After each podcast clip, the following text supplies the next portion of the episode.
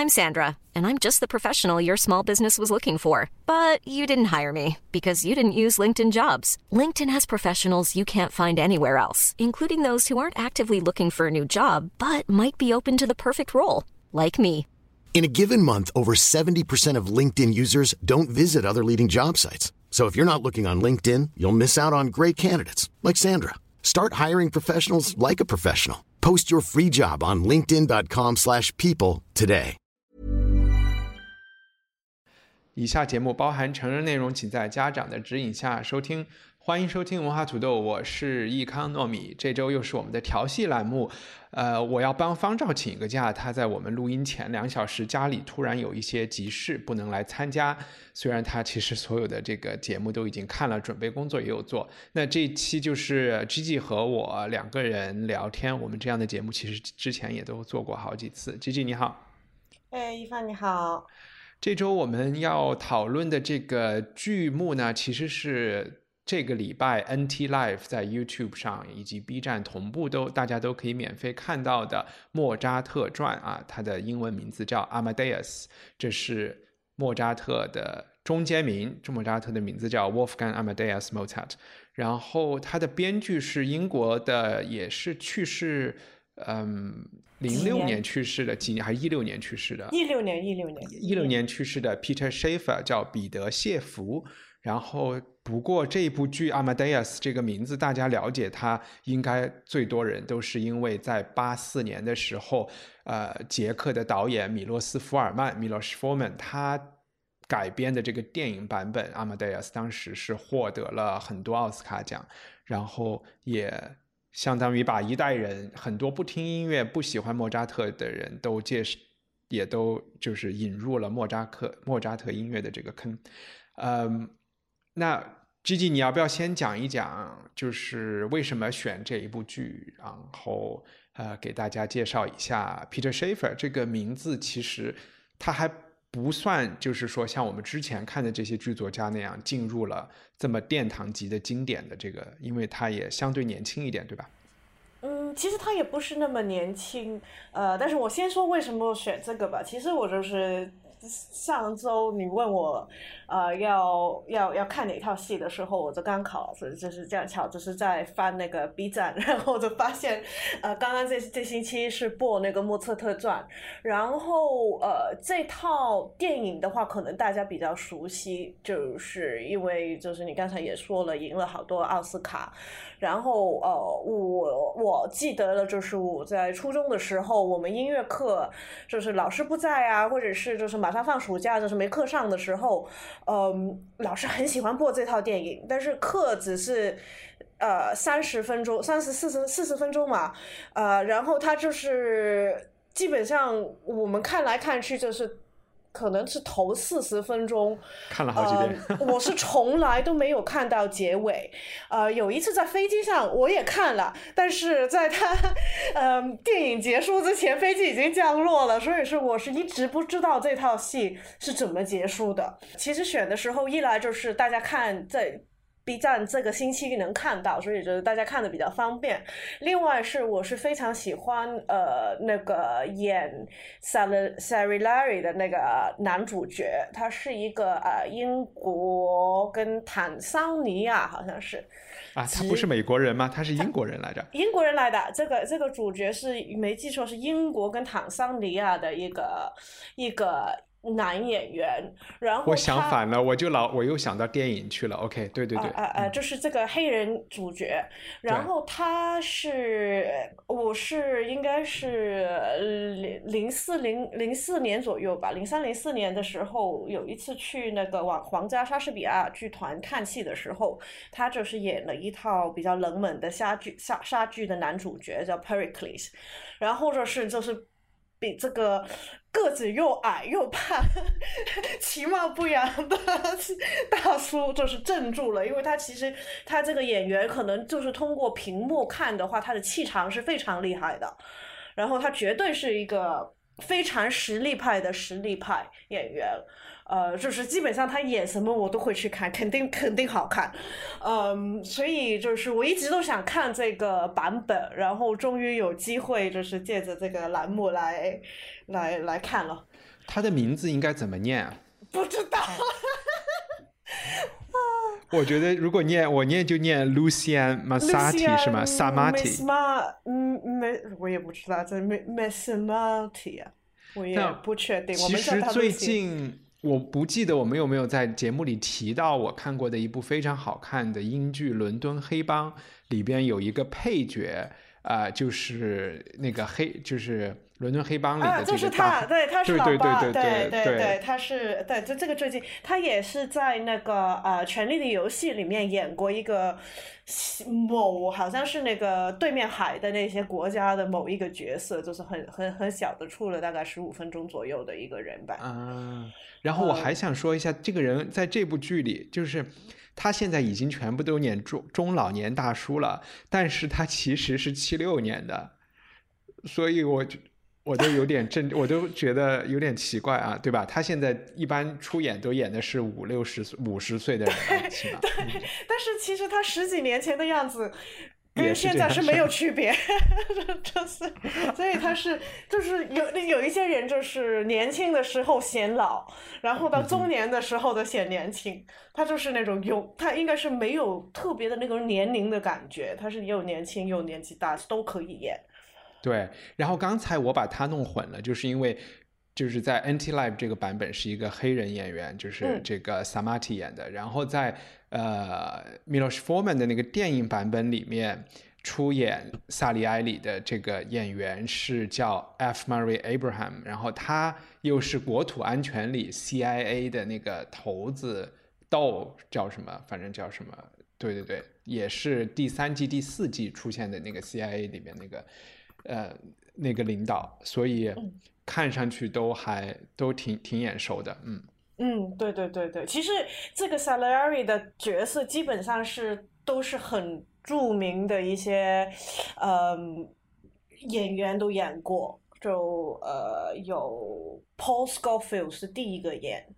然后 Paul Scofield 可能现在的人认识他不多了，但是呃如果你看那种，哎哎不是我们看过。呃，那个长夜漫漫的老八啊，对对对对对，也是他后来胖。对，然后还是有很多，嗯嗯，可能不认识他，就是你可能名字不认识，但是当看到他的样子的时候，他就是那种五六七八十年代的那种老戏曲专演的。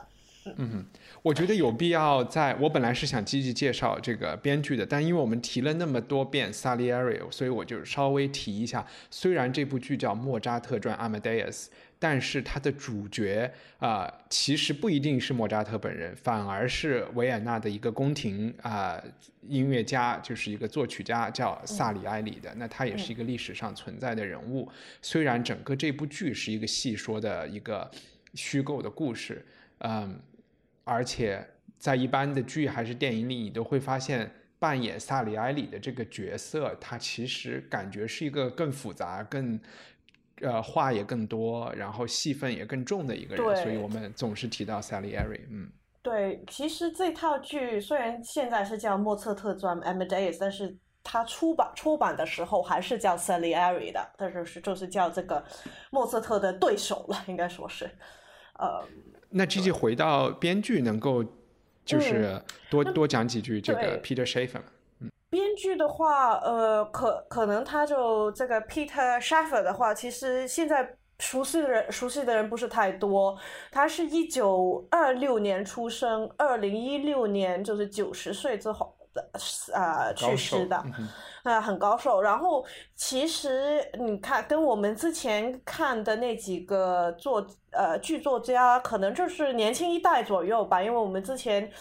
上几次看的都是那那几个美国的那个特别经典的那那那那个现代剧作家，都是那种。应该他们都是十八，是一八怎么九九年或者是一九一零年的这样出生，他他就是二十，呃二十年代出生，呃然后他开始写作的时候就是呃他比较晚才开始去做作家，所以他就是大概是五十年代，就是二十来岁的时候才是真正的他第一套戏是一九五五年。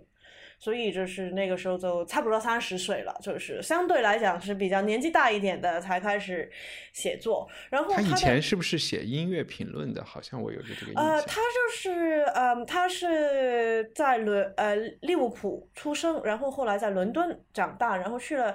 赢了奖学金去剑桥读书读历史。然后二战的时候，他还当过那个煤矿工人，呃，然后后来就是他就是做过，呃，他卖过书，在书店里面当售货员，也在图书馆里面，呃，当过那个图书馆的那种管理员。然后最后他后来还去过那个伦敦的比较很著名的一个呃音乐出版社里面去做过文职，呃，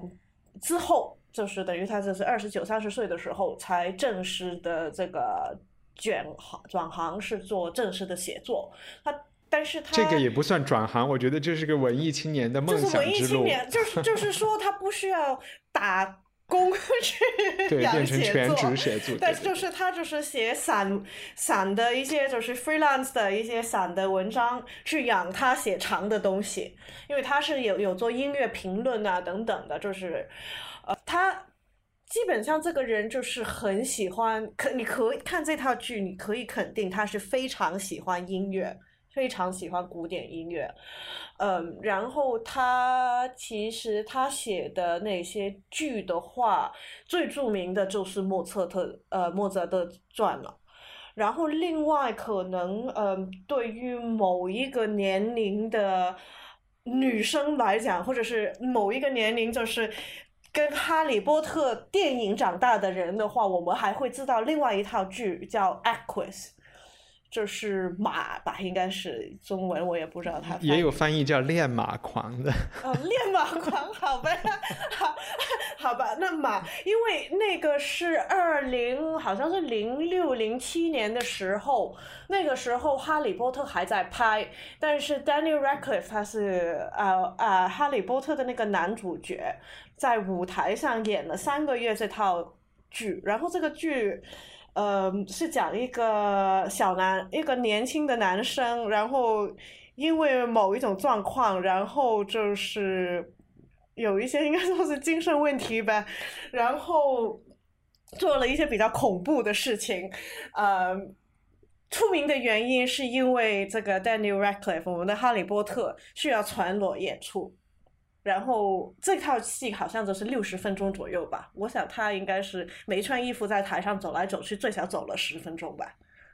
对，不忍直视。我我也有看过这个剧，嗯。对，当时这个零七年的时候，在伦敦是一件非常非常大的事情，因为当时《哈利波特》他可以说是。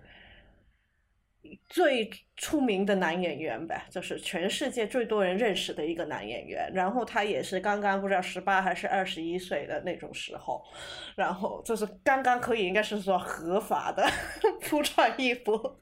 我觉得这是他当时印象中就是说要从一个童星，从一个童星里面对一脱对一脱 变成一个真正的舞台演员。因为那个时候他嗓子好像是才刚变，我也不知道。我我我记得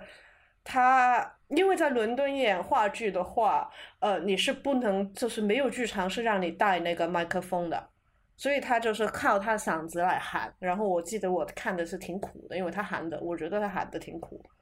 因为剧场也蛮大，就是应该是一千人以上的那种剧场。不不过我要提一下，就是《Aquis》这部剧。其实不是零六年的，它是一部，也是一部七十年代的老剧了。然后，对，那套剧是七七年，然后是根据一个应该是真实的在英国的一个奇案，呃，受这个奇案启发的，就是也是一个年轻人，然后做了一些事情跟马有关的。对，OK，那我们就不剧透了，但我觉得可以剧透一点点，就是说这个奇案是因为有一天发现。就是一个马棚里的马，所有的眼睛全部都瞎掉了，对吧？嗯，对。然后引发的一个一一一一个一个故事。嗯。哎，那 Peter Shaffer 就讲完了吗？这个啊，我觉得其实他讲完，因为他其他的一些剧可能我们看的的机会比较少。然后他另外一个比较出名的一个剧是叫《The Royal Hunt of the Sun》，就是讲西班牙人去了那个印卡的时候怎么去。把那个神打下来的一个故事。我自己个人其实是一直是有一点点怕 Peter Shaffer 的，因为我曾经看过这个《Royal Hunt of the Sun》，然后他是我小树在中场休息的时候跑掉的剧。虽然那个时候那套剧是有两个很喜欢的演员当男主呃主角，但是看不下去，还是中场都跑掉了。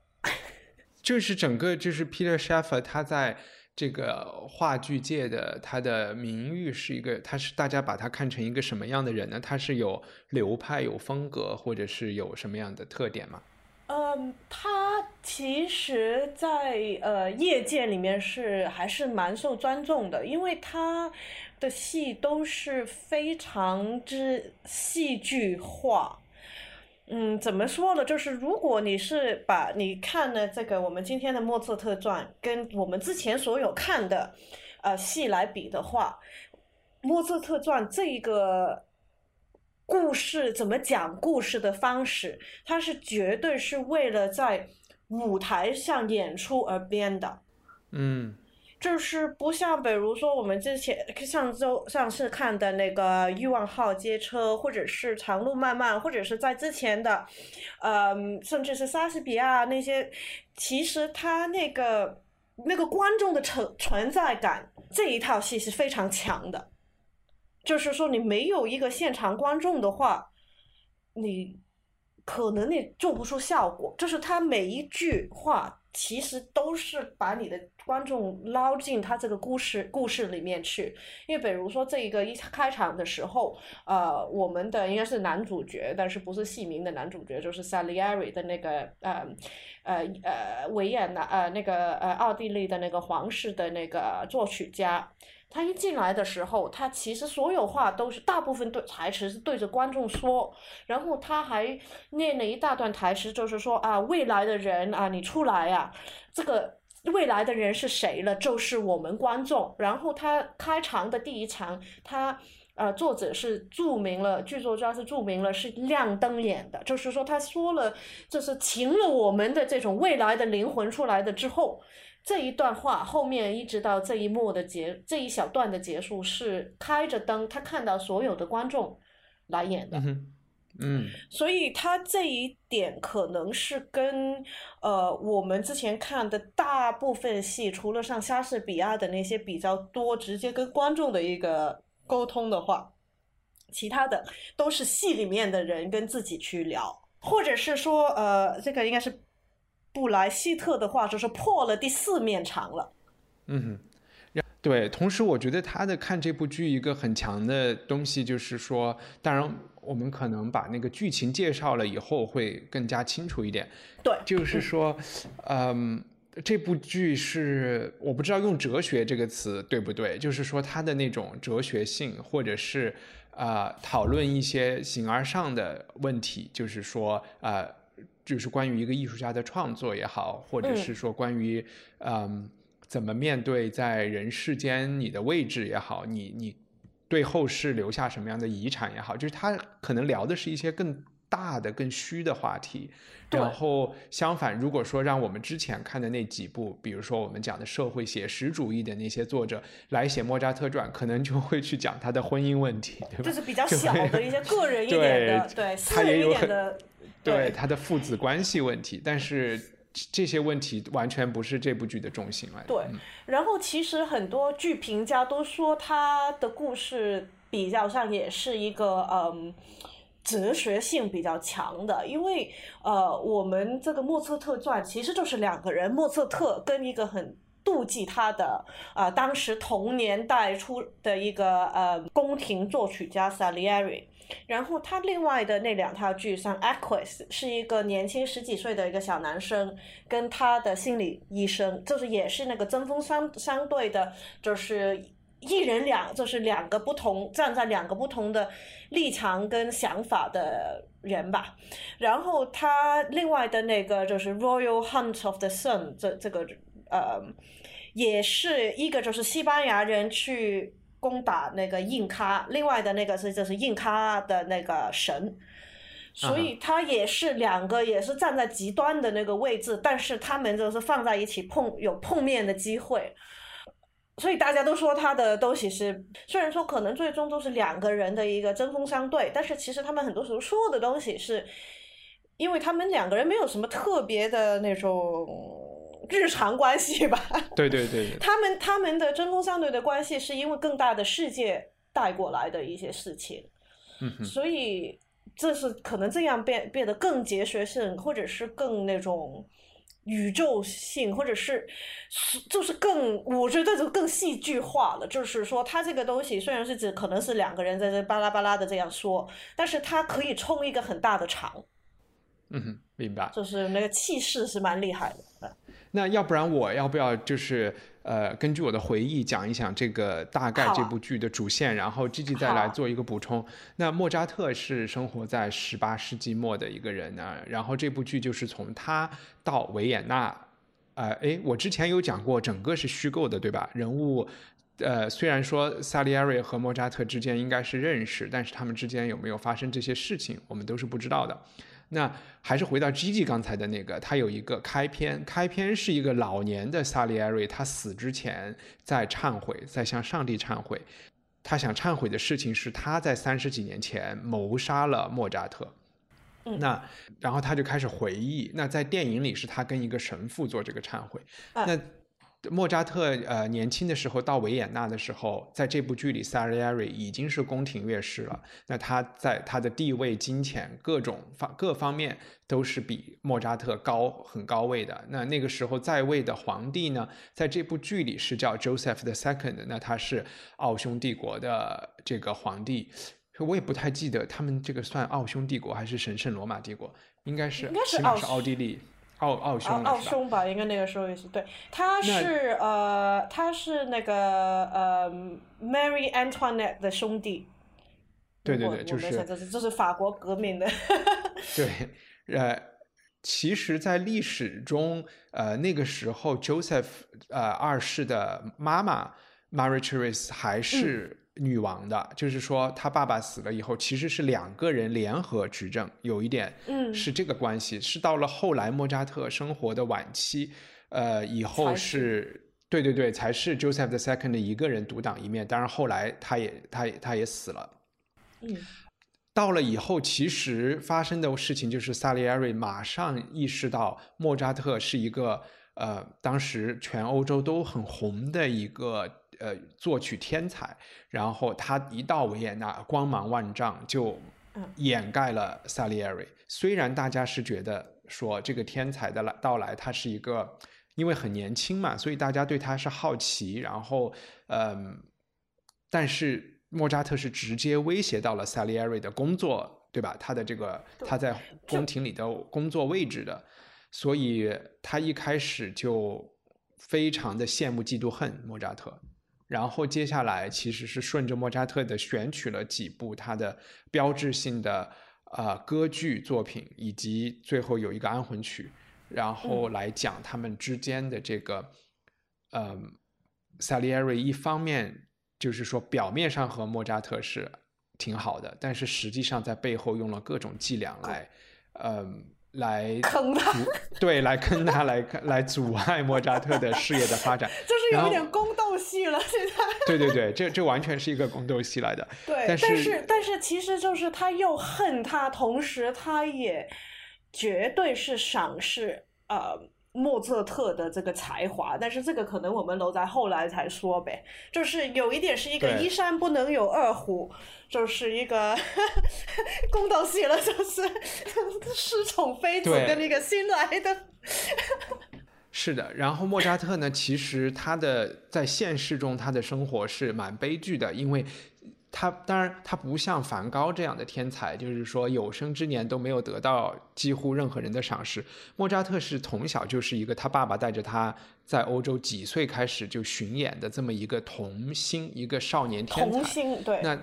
对他的音乐是他的才华是绝对被赏识的，但是因为你要挣钱嘛，所以莫扎特的他也是一个比较大手大脚的人，所以他在经济上是始终没有拿到一个，就是说实现财务自由也好，或者是说能够比较从容的做他想做的事情。这就是因为他在宫廷中要升职啊，要拿到这些呃呃就是 patron 的钱啊，这些事情都是所谓萨利埃瑞在捣乱，所以他最后死得很潦倒。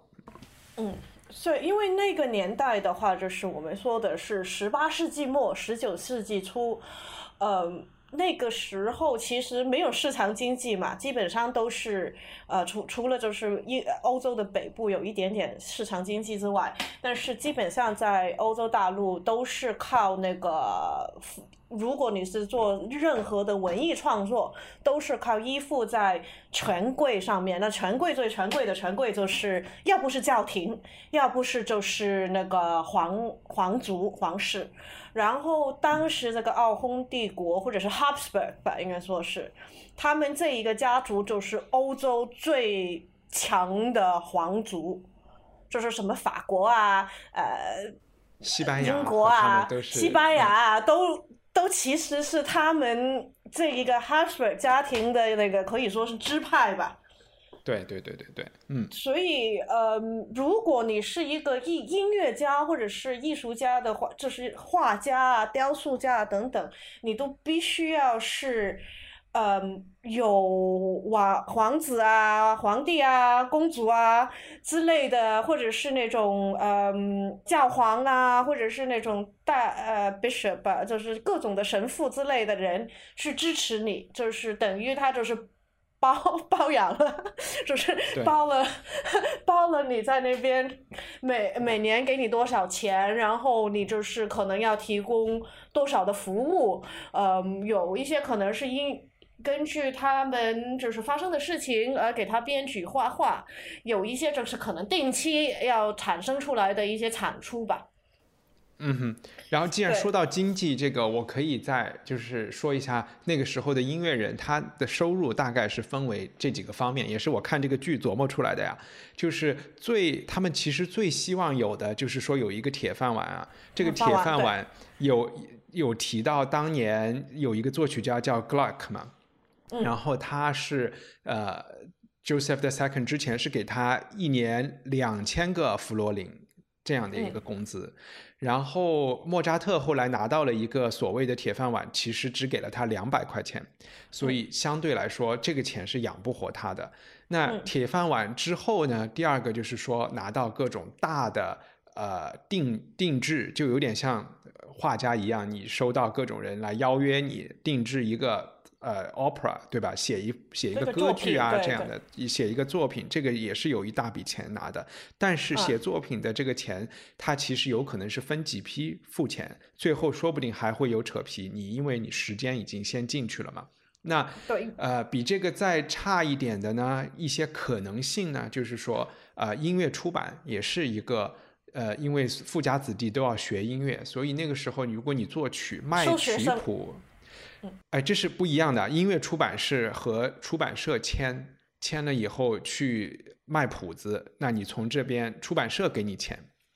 但是莫扎特遇到的一个问题是，他太红了，所以说他的曲谱通常都是被盗版的，很厉害。所以就是那个正版的曲子还没有被印出来，那还没有上市，其实盗版就已经都已经卖。所有人都已经买了一个盗版了，那对他来说，他也挣不了这个钱。还有一个可能性就是说，他做巡回演出，然后这个巡回演出这个在莫扎特有做，然后最后才是说收学生，就是 G G 你刚才讲的，收各种名流家的千金啊，这种公子啊，给他们上音乐课。但是这个是很难量化的嘛，就是说你你上这个音乐课都是一对一的，所以。这个天花板就相对来说比较低了，那莫扎特可能最后，嗯，就都每一样都做的不是很好。对，就是所以他就是每个都都做不成了，应该说是没有这个机会，或者是被被压下来了，有一点像流行明星的的这种感觉吧。他，我，就是他以前的赚钱的方式，就是因为他小时候被爸爸拉着跟他姐姐，就是全欧洲就是演出嘛。那那个虽然他是在，就是等于抛头露面的，有一点就是卖艺的那种 形式。还是比较高级的卖艺。那高级的卖艺，但是但是其实那个收入不是很稳定的。但是因为他是几岁的时候这样做，他就是变到他二十几、三十几岁的时候，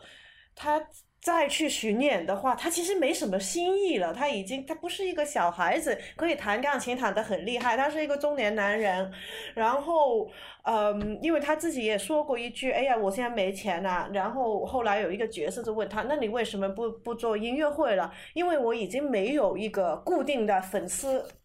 支持者了，他说没有 subscribers，就是没有人，就是我去哪里演都来捧场的。但是他没有这个 subscriber 的原因，我觉得是暗示了，因为他已经不是那个十十几岁、十岁的一个神童的那个那个形象了，就是卖不出去了。他现在，呃，一个是这个方面，另外一个方面，我觉得也是说他的音乐在很多方面是先于他的时代的，所以，但是他这个威胁并不是所有人看到。但是 Salieri 是有看到，所以就是内行是明白的，所以内行会限制他。然后因为名，他他后来就是得罪了太多名流了，对，这这也是 唱也唱不了。那我们可以进入一下，就是说。把 Salieri 和莫扎特这两个形象，我们能把它介绍的更清楚一些吗？就是说，而且他们之间存在着哪些层面的矛盾？因为我觉得可能不止一个层面有矛盾。呃，Gigi，你先说一点。嗯，第一个最明显的矛盾，这个是，嗯，Salieri 是一个意大利人，当年在那个年代。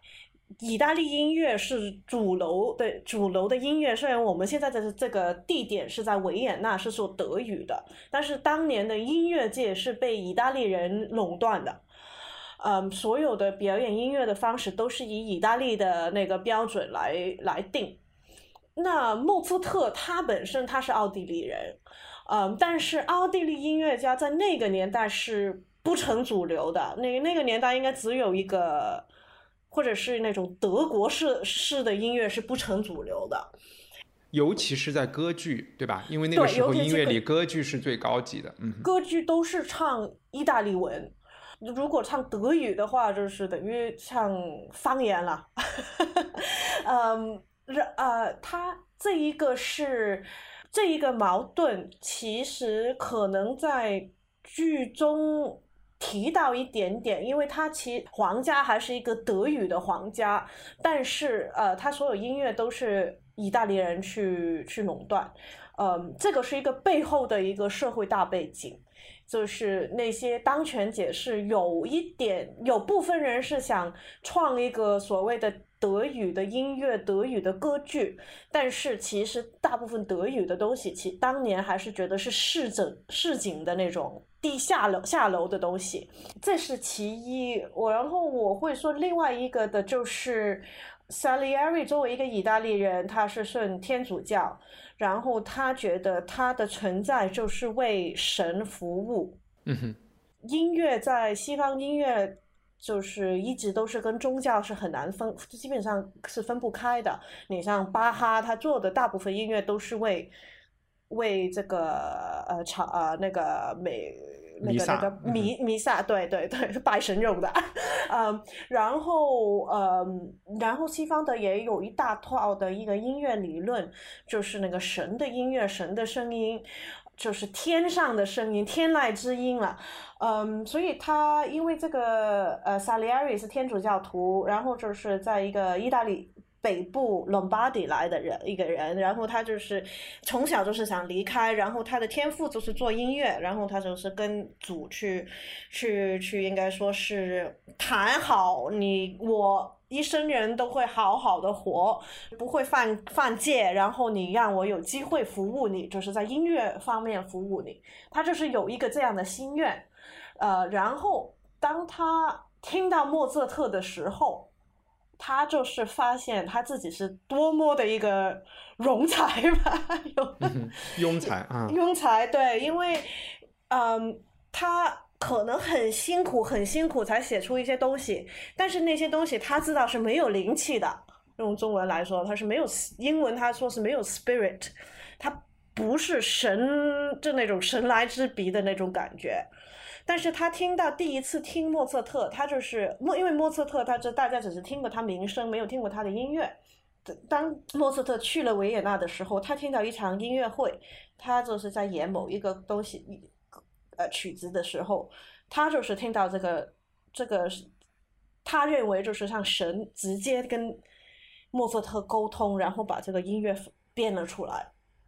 他当时那刻是非常震撼，但是。他也说啊，可能就是因为他之前也见到这个人，然后这个人就是一很粗鄙的这样说了各种的那种脏话啊，就是哎呀女色啊等等等等，就是喝醉酒啊，就是那种非常之不能登大雅之堂的那种人。然后但是能够有这种音乐，他觉得啊，可能就是好运吧，因为作为每一个作曲家作作曲家的话，可能你一生人也会遇到一两次这种这种非常有灵感的作品。嗯，但是他后来就是发现这个灵感不是说巧合的那个一次半次，而是说莫测特大部分作品都是有这种像嗯。他因为莫测特，他骗了莫测特的老婆，把一些呃手稿带给他看，然后他说啊，这老婆就是说哦，这个是莫测的，我我下午就要只能看了，不能留在你这边，要拿回去，因为他只有这一份手稿，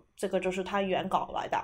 嗯，然后那个 Salieri 看到就是非常的惊讶，就是说这个不像是手稿，是像那种手抄稿，就是说你草稿做好了之后再。请人去抄过的那份拿出去给别人看的稿子，就是像我们用手写了之后已经打字印出来的那种感觉。然后他那一刻才发现，原来是就是好像所有音乐已经在他啊莫测特的头脑里面已经是完整的这样成型，他只需要把它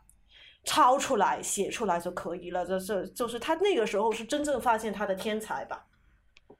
妒忌了，然后就是。所以总结起来，他们的矛盾其实我觉得一个就是你刚才讲的，第一个就是说他们其实从嗯音乐的民族上其实就有矛盾，一个是一个是德国，一个是意大利。那意大利一直就觉得我是一个正宗，对，然后他们是这一方面矛盾。然后第二个矛盾就是就是说关于呃是想说莫扎特的音乐没有那么宗教性，没有那么强吗？是是有这个意思在里面吗？因为从莫扎特的，就是嗯，怎么讲，就是他的歌剧的取材来说，嗯，比如说他第一部在节目里讲的这个《后宫诱逃》这部剧，就是放在土耳其的啊。然后呃，《Magic Flute》就是也是有一点，也是一个就是多神教的这么一个传统的这种故事，不是。不是基督教的宗教故事了，可能这方面有一点，然后个人的性情上也是非常大的差别。就是说，呃，萨利埃瑞是一个呃非常希望加入贵族，然后就是通通就是呃很有礼貌啊，就是有各种规矩，很讲规矩的中规中矩的那种人的，就是按部就班，不会没有什么。就是想进入主流社会、想进入统治阶级的这么一个人。然后，呃，莫扎特是一个满口脏话、长不大的一个小男孩儿，呃，所以这个也是让这。然后在这之外，他们的他们在音乐上的造诣不是一个维度的，对吧？就是莫扎特比他高太多维度，所以在所有这些上面造成了他们水火水火不容。对，我我想。补充一点点，就是说这个历史上，刚才其实 G G 有有提到，就是说德国要不要搞德语的呃歌剧这件事情，呃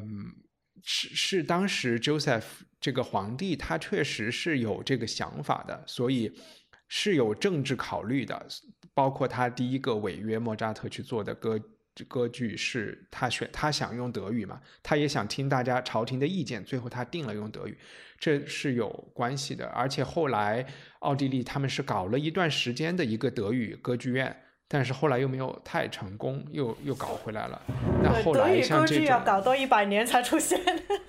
对，你看，相当于英文歌剧搞到现在也没有觉得特别的站得住脚。在伦敦的这个 E&O Eng English National Opera，总还是觉得它和皇家歌剧院还是不是一个就是就是英语，如果是原创的作品，没有就是站得住脚的话，可能只有 Britain 了。但包括 Benjamin Britten 也不是一个被所有人都那么但是买账的一个对啊，但是他演的东西也，他也算是偏门的，他不不是主流啊。对，离开了英国就没人演了。是的，就就像英就像英国画家一样，一直只有只有国内市场待见。呃，还有一个我看这个剧其实能看出的细节和历史大环境有一点关系，就是呃那个时候是启蒙运动嘛，然后呃这个 Joseph 这个皇帝是 Joseph 吧？我没有把他的名字搞错吧？就就是这这这个剧里的皇帝，因为我我是我是在想，他们奥匈帝国的皇帝是不是都叫 Joseph？哦，Habsburg，对，啊，呃，对，是是约约约瑟夫二世啊，是他是神圣罗马帝国了，嗯，就是 Holy Roman Empire，哎，对，好像那个时候，哎，我也不知道，就是反正就是中文好像都是叫，啊，是这样的，奥匈帝国是神圣罗马帝国的一部分，然后神圣罗马帝国的帝国的 emperor 好像是来选来选去的，是会是会变的，呃，那他是又是就是说轮到他又该是神圣罗马帝国的皇帝，然后又是奥匈帝国本身的皇帝了，啊、就是他还是有一些。嗯，他是一个独裁，但是他是一个所谓的善意的独裁。我在上一期节目里稍微有讲过类似的情况。就你有没有发现，莫扎特每次去看他、见他，特别是头两次，就是要抱住他的手来吻他的手，嗯然后他其实是都有一点不习惯的。嗯，就是在电影版本里，他还专门提了一句啊，我的手并不是一个 holy relic，就是不是一个耶稣的一个什么十字架之类的东西需要你嗯。去稳的。这个也就是说，那个时候的启蒙运动，他们已经开化到了一个已经比较开明，他有改变朝廷中的一些礼仪，就没有说嗯。对要要吻他的手，所以包括奥匈帝国那个时候还搞了可以卖官，就是说贵族的这个爵位你是可以出钱买来的，嗯。他也是皇帝的一个有点像要让资本家入党一样的这么嗯一个、一个行动，是要弱化教会、弱化贵族阶层，然后让对成绩市市级，对对对，要让这个流动性、社会的流动性更高一点。嗯所以在这个里面，你能稍微能看出他要让德语音乐啊，然后朝廷的一些风气的要改变啊，所以它背后是有有这么一些历史背景在在里面来的。嗯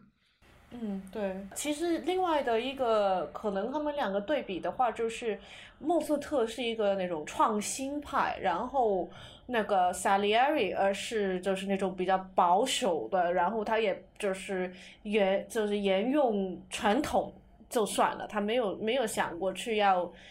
做任何的革新，嗯，因为他有一部分，嗯，中这个可能因为是舞台剧的原因吧，呃，他很多莫测特的那个音乐讲他创作的例子都是通过歌剧作品来展述，然后它中间有一段算是比较长的的一一段就是对话，就是因为大歌剧一般的呃故事主主人公都是不是神就是大英雄，都不是说生活中里面的人物。呃，这个跟我们之前看说话剧也是蛮像的。以前的戏都是一些什么皇帝啊，然后后来我们的二十世纪中期的戏开始就变成普通的小小小市民了。嗯，然后歌剧也是有有这一个发展的方向吧。然后莫扎特他就是说，我不想写那种大人物，呃，我觉得歌剧是应该是讲爱。如果讲爱的时候，我想讲普通人，我想说你们在那个卧室里面搞的事情，就是就是，然后所以他其实嗯、好几套最著名的歌剧，像那个呃 Don Giovanni、Così fan tutte 跟那个 Marriage of Figaro。这些歌剧可能上有一个是上层社会的人，但是他的仆人，啊，或者是那那种什么村村姑吧，美女，其实都是主角。他不会说纯粹只是讲有钱人，然后下或者是阶层高的人，然后下面的人都是配角。他不是这样的，他都是就是爱在爱情面前，大家都是平等的。明白，但是《Don Giovanni》这部剧也有最后恶人下地狱这个，所以就是对对对对他宗教思想那是肯定有的，嗯，对对。然后他这个剧里面也说，就是有一些角色也是可能反映到这个莫扎特跟他父亲的那个关系了。嗯哼，然后那就是要不要我们现在说一下你看完剧以后对对就是剧里想提到的一些话题？因为我我是会觉得一般就是。包括在我们之前的总结里面，会觉得萨利埃里和和莫扎特之间是一个嫉妒的关系。我呢又觉得，其实萨利萨利埃里这个人，他因为心思小嘛，然后爱钻牛角尖，他把事情想得很细。他其实他真正嫉妒、他真正恨的人，我觉得不是莫扎特，是上帝。你刚才有提到说，上帝他是和上帝之间相当于其实他是恨上帝。多怨 莫扎特，对他觉得，哪怕上，首先是呃，他觉得莫扎特没有像他那么尊重上帝啊。然后呢，他也他对上帝都这么百依百顺了，上帝居然更爱的人是莫扎特。但是爱莫扎特，我觉得他也是可以接受的。就是说，如果莫扎特比他们大家都好一点，是呃。比如说，我们看武侠里面，其实我觉得武侠里面没有那么排字论辈。哪怕一个年轻人如果使了一个招数特别厉害，其他的人都会马上就跪下，然后就就说：“哇，大师，你要教我们这个东西。”嗯嗯嗯。但是莫扎特都不是一个萨利埃瑞可以模仿和学习的人，或者任何他，对吧？他觉得是你给我这么一个天才，然后我们也学习不了，那他对于我们大家有什么用？没有任何好处。就只会让我们特别嫉妒，觉得我们都都什么都不是，所以他跟上帝的这个矛盾是说，上帝居然给了一个大家都不可比企及的这么一个高度的东西，才会让他特别的生气。嗯，对，就是我这么努力去为你服务，我这么乖，我遵守你的规矩，然后你也给给了我一定的才华，但是为什么？你不跟我说话，就是我不能说。其实他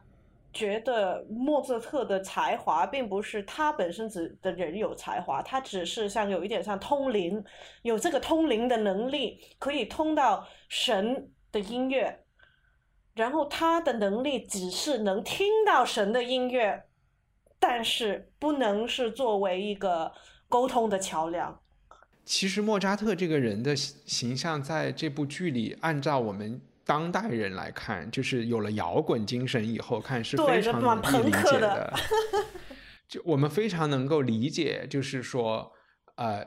创新是需要打破常规的。然后，呃，有创造力的人，他是他肯定不是一个很 nice 的人，对吧？生活中你是不想和他做朋友的，你更不想 和他结婚的这么一个人。怎么这样的人还能做这个神为神服务，可以做到神的一个就是沟通桥梁？确实，莫扎特身上是有两面，呃，在这部剧和电影里面把他刻画成一个摇滚明星，我觉得是一个二十世纪的一个一个选择吧。对，其实你在细节上你也能看出莫扎特也有很多。就是愿意钻营的一些手段和角色，对吧？他没有说我就就是按今天的艺术家来说，就是说，或者是我们说发展到浪漫主义后期的这种精神，有这种波西米亚人，对对啊，我穷困潦倒一辈子，我是乐在其中的，我才不会为你皇帝来做什么曲呢，对吧？然后，但是莫扎特他他是挺愿意。他也很愿意萨利埃瑞帮他能够在宫廷里谋到一个职位，就他不是一个那么纯粹的我们今天纯粹意义上的摇滚明星，只不过好像嫁接了一点摇滚气质在他身上。对他就是有点野吧，但是就是在因为这套剧是七九年的时候写，所以那个时候也是朋克啊等等的那种摇滚啊，就是很那个有一个就是次文化、另类文化的的时候也是蛮蛮成熟的那个年代。然后他呃这部剧其实他用的用语言就是说的，他们说的英文是把两个角色是分的非常明确的。这怎么讲？嗯，因为比如说莫测特，他的他都是比较更口语化，然后会他会骂人，会有用骂脏话，然后他也会说很多就是很小朋友的那种语言。反正他就是屎就是尿会会屁的各儿化，种各种就是话很多，各种各种像就是等于你就是儿化音的那种，就是、啊就是跟小朋友说话的那种，嗯，你要怎么样啊，小什么小什么的那种，那种那种就是婴孩说话的那种方式。然后，但是那个 Salieri 跟其他的角色都是看说很正规、很很完整句子的那种英文。哎，但是一个从嗯，就是从一个表演上来说，我觉得这个剧有一个就是文字上的特色，就是说 Salieri 的内心活动，嗯这个完全都是他讲出来的。我们一般会觉得这个是比较低级的一个方式，更像是国内电视剧的方式，就是我现在在想什么，我就把它讲出来。其实他这个可能更多的是受了那个我我我我我个人觉得了哈，就是受那个布莱希特的那个影响，因为呃。你，你像莎士比亚的那个年代，大家都是有什么都讲出来，而且是跟观众讲的嘛。然后后来就是发展的比较写实一点，他就不跟观众讲的，就是大家在剧里面大家哔哩吧啦的这样说完就算了。但是到那个德国三四十年代的时候，布莱希特看了，应该是看了梅兰芳演京剧，然后就突然受很很大的启发，就是觉得哎，我们就是需要有一种方式，新的方式去演出跟写作，然后他就算是借了一些传统戏曲的那种，呃。我不是我是演员，我不是角色的那种，呃的的一个演演出方式，就是说你看戏的时候，你是知道这个你眼前看到这个人在演另外一个人。OK，就是有一个分裂了，就是不是说你眼前看到那个人就是角色，然后这这个其中一个就是最糙暴的那个去表达的这个这种这种方式，就是对着观众直接说话，所以对，但我刚才讲的这个还还不仅仅是这个，就比如说，你想我们之前看《长夜漫漫》呀，或者是看，就是我们之前看的所有的那些剧，大部分的剧，就是字，我们都需要去分析字里行间透露出来的意思。在他背后在想啥，对不对？对这个但是这个全都说出是来了。这一部剧是不需要的啊。对，这个是全都说出来。我觉得其实他这，所以我就是说这套剧是最我们看了这么多，应该有六七套套戏了，我也忘了，是最嗯戏剧化的一套戏，因为它是可以说是完全不写实，他可能就是。部分角色在某一些对话的时候，你会进入到他们对话的那个世界，但是他从这个剧本本身，他就是一个那个 Salieri 一上台就是说，哎，未来的灵呃的鬼魂灵魂出来吧，那就是他已经一上来就是把观众已经照进来了，然后。所有的事情，他后面大部分事情都是对着观众说的，我怎么怎么样啊，我怎么怎么样啊，然后所所以他会不会是说这个是其实是一个更，嗯、更接近大众的理解程度的一个作品？这这是一种，就是说他才因为这部剧实际上也很受欢迎嘛，就是他的解读不难，或者对，我觉得可有可能是，但是其实它的那个结构是蛮，我我某程度上是蛮先进的。就是我看完的时候，我我我自己感觉是蛮激动的，因为，嗯、好久都没有看了一套戏是让我觉得这一套戏必须是要在现场有观众的情上情况下才能发挥到它的极致。他他的对话其实一半是跟莫测特，另外一半是跟我们来对话。对对对对。所以说我们没办法是跟他回应，我们的回应是他听不到，但是但是其实还是有一个沟通在里面。啊，明白，你说的这个很有道理，嗯。所以就是我看了之后，我觉得啊，就是这这个就是有时候你去看一个现场演出的那种。只有在现场才有的那种兴奋，就是说有一些无形中你跟舞台上的人物或者是故事是发生了联系了。哎，那我们如果进入到这，就是比如说在 Salieri 和莫扎特这两个人物中，你你更能够代入的是是哪一个人呢？就是我觉得我应该大部分都是代入了 Salieri 吧。因为首先，就不单是他跟你说话，而且这个是一个很普通的，就是相对来讲比较普通的人。那你想成为什么样的人呢？就是虽然说那个男主角 Salieri 是一个，应该说是坚决吧，对不对？是坏人吧？我们正常，因为他就是等于害了一个很好好好端端，就是这个人跟你无仇无怨，你就把人家坑的这么惨，呃。其实他还是，就是我觉得这是蛮人性化的，他这个角色，你又不不能说很讨厌他，他虽然是一个坏人，他做了很多坏事，但是因为他把他自己的原因、前因后果说的这么清楚，然后后悔的时候也也挺后悔的，挺明显的。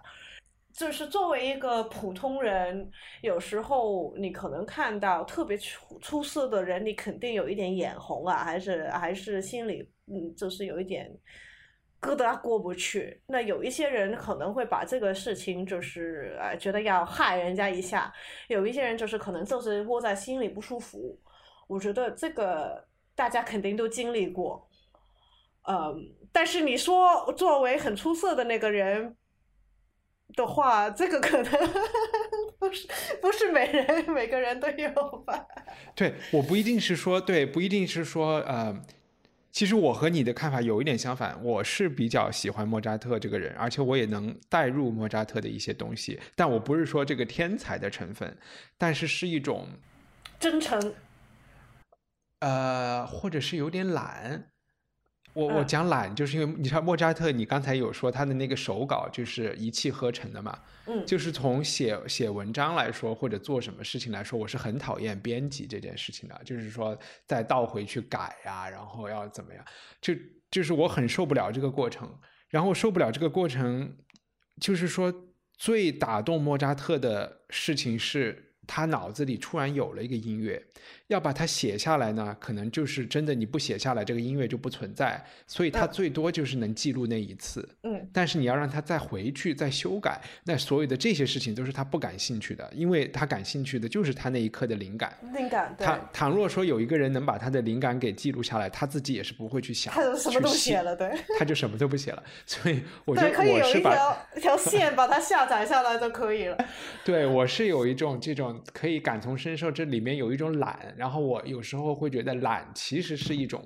是这个性格，它不完全是一个那种，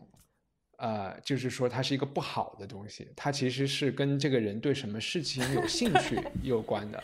我又在夸自己。然后，萨利艾瑞让我想到的一个人就是一个高分低能的人，呃，就是或者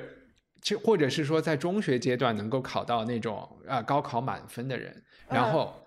他突然到了北大清华以后，发现所有的人都是跟他一样。对，然后那个时候你又拼什么呢？然后你就会出现一种问题，然后你可能在北大清华里，你就会发现有的人就开始走诗人的路线，有的人就开始走乐队的路线，就是最终你要区分开来，要在这个人群中区分开来，你就不能再去分拼你的那个技术有多好了，你就得拼你的这个范儿够不够。嗯，够不够格？在那个时候，像萨利埃瑞这种从意大利农村没性格，对，没有性格就会就会比较惨。所以我没光彩呀，我就挺建议家长能够看这部剧的，然后能够去想一想，就是说你的小孩应该是当然我我 我不是说莫扎特的爸爸也不是一个特别怎么样的，对，其实其实就是呃，撇除这个莫扎特的天才的话，性格上是绝对，我觉得大部分人都可能比较偏于一部分人，一半人吧，偏于那种莫扎特的那种懒。我，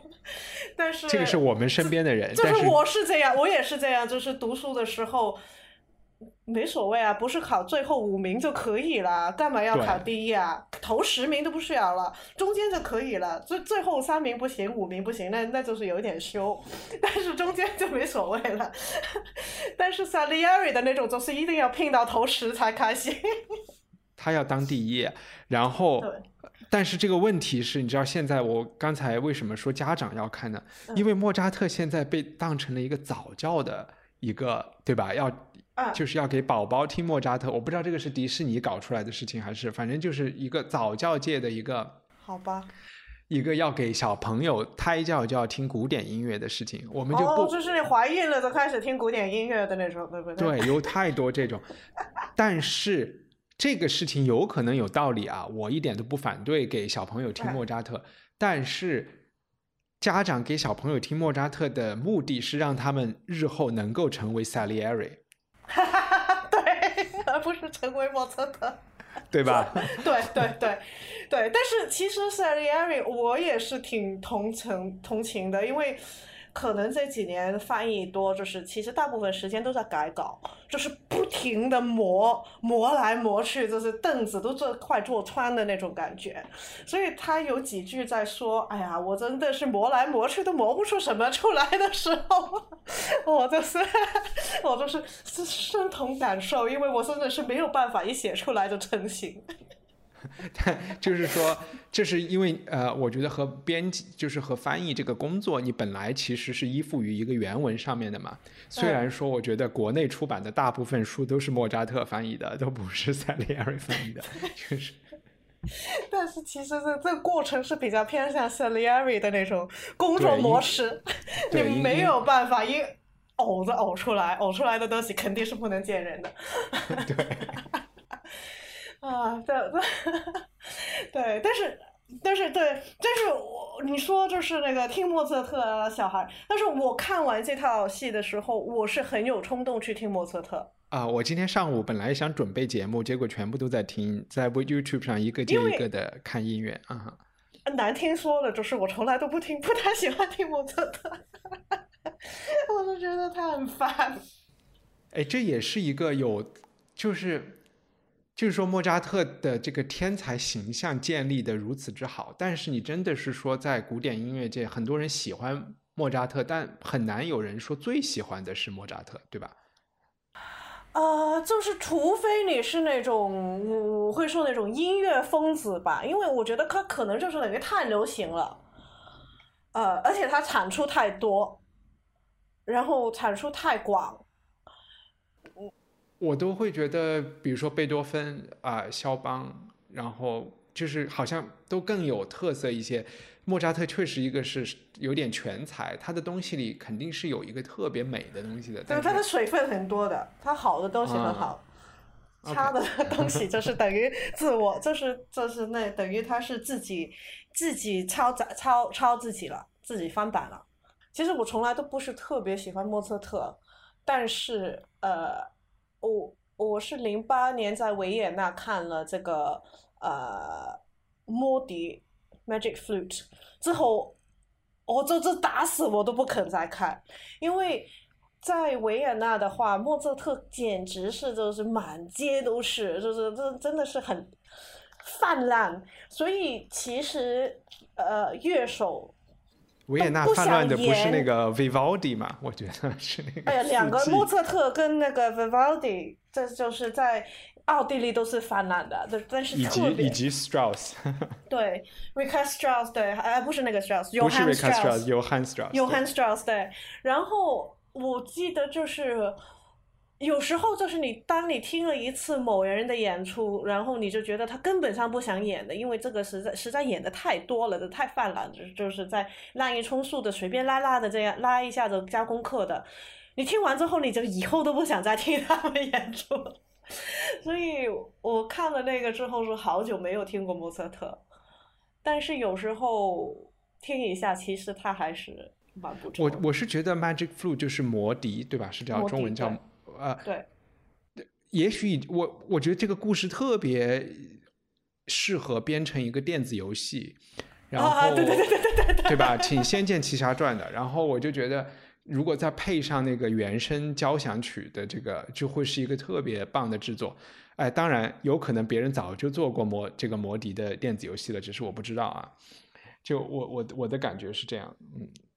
然后我最后就是在，因为我们时间有一点长了，我就在推荐一个比较容易。如果大家没有时间去读剧本，其实最开始 Peter Shaffer 做这个东西是读到普希金是写过这么一个剧本的，但是呃，而且好像是普希金唯一在世的时候剧，他因为不是专门写剧本的人嘛，就是上就是被演出过的一部剧叫 Salieri and Mozart。然后这个剧本是有呃，反正俄语是肯定有的啦，英文也是有呃，免费的可以看到。对，我很短两幕，他也是诗体写的。可以说，Peter Shaffer 的这个剧的核心就是人物之间的这个核心冲突，是在完全都是来自于普希金的这个原文下面，已经都所有的事情我们讲的提炼出来的这些点都是有的。对，但是 Peter Shaffer 他自己说是没看过的。他肯定看过，不可你你倒回去，你你倒回去看这个普希金的剧本，和这件事情如出一辙啊。对，只不过短很多。对对对对对，我觉得其实这个作为那种传记故事的话，还是挺有趣的，因为呃，我们这几年也出了蛮多这种各种各样的 biopic，对，这就是 Elton John 的那个了，比如说 Rocket Man。然后其实莫扎特他一一上场在演出的时候站在那个钢琴凳上在弹钢琴的这个是绝对是 Elton John 的动动作。哦，而且他们两个人都是 fashion victims 吧？哦，对对对对对，乱穿衣真的很很好玩。然后嗯，如果你说近年的就是两个音乐的包配可以比较一下的，就是 Queen 的那套闷的不得了的。唱来唱去唱不做，这是做不完的。Freddie Mercury 叫什么来着？对，忘了那套 Queen 的那套叫什么。我我们也聊过了，我们专门都聊过了。对，那一期文化土豆聊的特别嗨，因为嘉宾还唱了 Queen 的歌。哦，好吧，我就是我看了，就是怎么怎么还不结束？你干嘛要强迫我看那二十分钟？Life Aid，